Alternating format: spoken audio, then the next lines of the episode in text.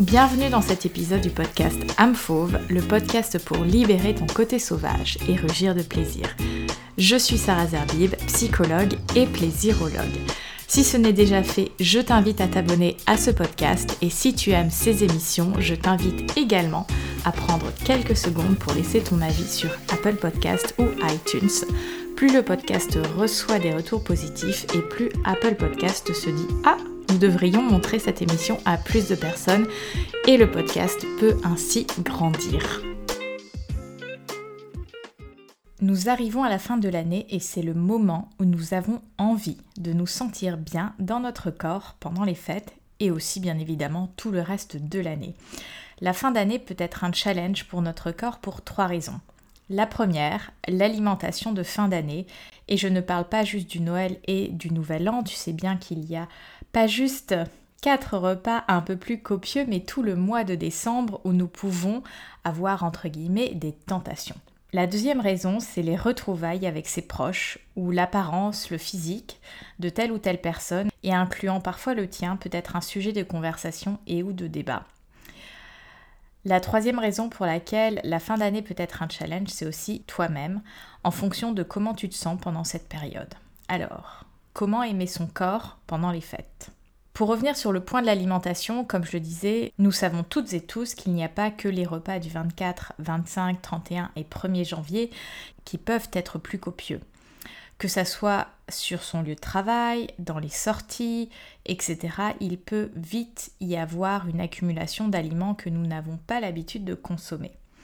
Et c'est justement sur ce point que j'ai envie d'insister. Souvent, lorsque les fêtes arrivent, nous pouvons décrocher de nos habitudes alimentaires parce que justement, nous allons consommer des aliments, entre guillemets, que nous n'avons pas l'habitude de consommer champagne, fruits de mer, foie gras, fromage, chocolat, etc. Alors bon, moi je suis végétarienne, je mange pas une bonne partie de cette liste, mais euh, la question qu'on peut se poser c'est est-ce que Noël et le Nouvel An sont les seuls moments de l'année où ces mets sont consommés?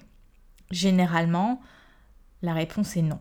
Nous en venons à consommer tous ces aliments à la suite pendant les fêtes comme si nous n'en avions jamais mangé pendant l'année qui s'est écoulée. Je pense que pour la grande majorité d'entre nous, nous consommons euh, ces aliments entre guillemets festifs plusieurs fois à l'année, que ce soit euh, des boissons alcoolisées, du chocolat, des desserts, du fromage, etc. C'est comme si pendant les fêtes, on avait comme une FOMO, the fear of missing out, c'est-à-dire l'idée que nous allons passer à côté de quelque chose. Est-ce que cette façon de voir cette situation des repas, des fêtes te parle? Et ce que j'ai envie de te partager aujourd'hui dans cet épisode, c'est justement, est-ce que choisir tel aliment plutôt que tel autre nous fait passer à côté de quelque chose? Souvent, nous réfléchissons plutôt en termes de je ne vais pas manger tel ou tel aliment, du coup on en vient à se mettre émotionnellement dans un état de tension, alors que nous pouvons faire un choix à un moment donné et c'est ok. Et cela est valable pour tout le monde, peu importe si tu fais ou pas, entre guillemets, attention à ton poids. C'est comme si le fait de choisir pendant les fêtes devenait euh, impossible, alors que toute l'année, généralement, on en vient à choisir, ah bah tiens, euh, ce midi, je vais plutôt manger ça, ou là, je vais consommer ou pas de l'alcool, ou euh, je vais prendre ou pas un dessert. On est confronté toute l'année à ces choix-là et c'est comme si pendant la période des fêtes, on se disait ben en fait on n'a pas envie de faire de choix. Alors après c'est un choix, mais effectivement on peut se poser la question dans quelle euh, dynamique on souhaite euh, s'inscrire et est-ce que ce moment de fête, alors oui effectivement c'est très agréable de partager des bonnes choses, des bons, des bons mets, des bons repas, etc., une bonne cuisine, etc., mais est-ce qu'on se réunit que pour ça? Est-ce que euh, la compagnie des autres euh, n'est pas source de plaisir, etc. etc. Donc c'est vraiment de mettre les choses en perspective différemment et peut-être aussi si tu as ton mot à dire sur les repas de fête, peut-être d'inviter le collectif à faire un choix et de faire des choix de manière globale, de voir les fêtes sur non pas juste un repas, mais sur toute une période d'une dizaine, quinzaine de jours et de se dire bon bah si on mange pas peut-être tel aliment sur ce repas-là, bah, on en mangera au prochain. Et du coup, ça permet vraiment d'apaiser les tensions. Et l'autre point que je constate pendant les fêtes, c'est que on en vient à ne plus écouter les signaux de son corps. Aujourd'hui, je t'invite vraiment à amener ton attention et ta conscience au message que ton corps Toutes ces informations permettent de te réguler parce que ce sont des feedbacks sur l'état de ton corps à un moment donné, afin que nous puissions, toi, moi, les autres, trouver la réponse adéquate. Bien sûr que tu peux profiter, te régaler, etc., comme je disais, mais est-ce que tu te régales de la même manière quand tu respectes ou non les messages que ton corps t'envoie? C'est vraiment une question que je souhaitais te partager aujourd'hui. Le deuxième point qui peut être un peu compliqué, comme je disais, c'est effectivement les retrouvailles avec ses proches, sa famille, pour celles et ceux qui retrouvent leur famille à ce moment de l'année. Cela peut être joyeux, convivial, comme cela peut être source de stress, de tension et de conflit. Que ça soit ton apparence, ton poids, la manière dont tu te nourris pendant ces repas, tes relations amoureuses, il y a tout un tas de sujets qui peuvent te toucher, voire parfois te blesser, alors comment faire? Déjà, on peut se questionner pourquoi ces sujets nous touchent autant alors qu'ils sont amenés sur la table. Parce qu'il y a généralement de la comparaison. Les frères et sœurs, les cousins, les neveux, les nièces, etc. Tout le monde est un petit peu dans ce mode de comparaison. Et bah tu vois, ton frère il a fait ci ou ta sœur a fait ça, bah regarde, ton cousin il en est là dans sa vie ou elle en est là dans sa vie. Et du coup, tu peux te sentir comme étant pas assez, moins bien, ou alors pas à la hauteur par rapport aux autres. Certaines situations viennent de relations toxiques avec nos parents, la famille, etc. Pour d'autres, cela vient de maladresse, d'une vision d'une certaine époque. Et le plus douloureux, c'est que ça vient de personnes qui sont censées t'aimer, faire attention à toi. Alors, comment faire en sorte que cela soit plus supportable et faire en sorte que ces moments de réunion soient source de plaisir? Voici quelques conseils. Le premier, ne pas te justifier. Que ça soit ton look, ta manière de te nourrir, ton statut relationnel, te justifier enfonce le clou et vient à te faire plus de mal. Parce que tu cherches une explication tant pour l'autre que pour toi, pour t'excuser finalement d'être qui tu es, alors que bah, tu es bien assez. Le deuxième conseil que tu peux utiliser dans ce type de situation, c'est retourner la question. Souvent, on est toujours très fort pour pointer ce qui peut sembler être une incohérence chez l'autre et on ne regarde pas forcément chez soi si réellement on est cohérent et aligné. Alors, retourner la question à la personne qui la pose peut justement couper court à tout débat sur pourquoi tu te resserres, pourquoi tu es célibataire, pourquoi tu t'habilles comme ça. Et la troisième astuce que je peux te partager, c'est changer de sujet.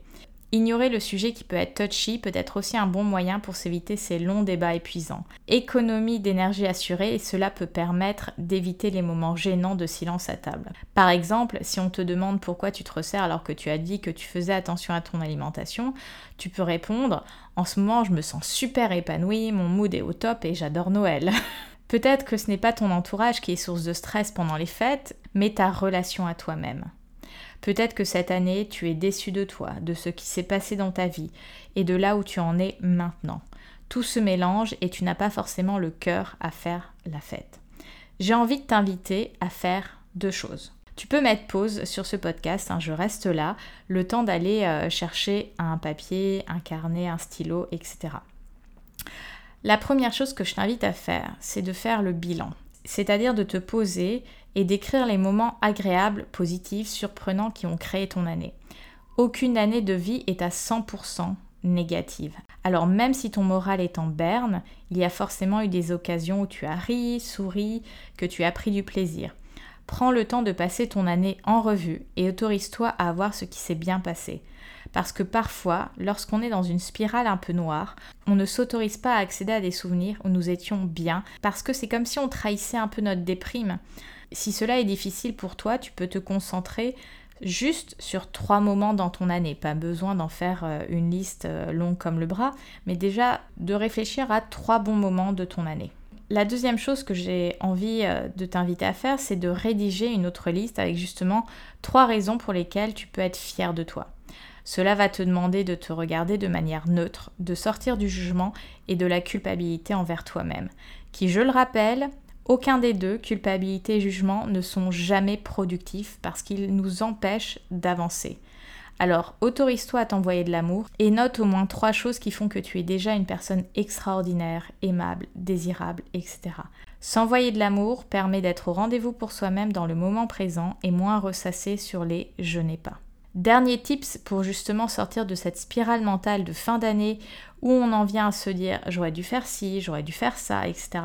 Quand tu commences à ressasser, mets-toi en mouvement immédiatement. Notre mental, sa fonction première est de réfléchir, de penser. Alors plus tu lui laisseras carte blanche et un espace immense, et plus il va te le remplir. Alors mets-toi de la musique à fond et danse, enfile des chaussures et va marcher et t'aérer. Autorise-toi à faire différemment, à trouver des réponses qui viennent te nourrir.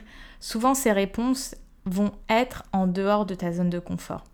Essaye et tu verras. Tu n'en mourras pas, bien au contraire. Tu en seras fière, heureuse et plus avancée sur ce chemin qui est celui de t'aimer.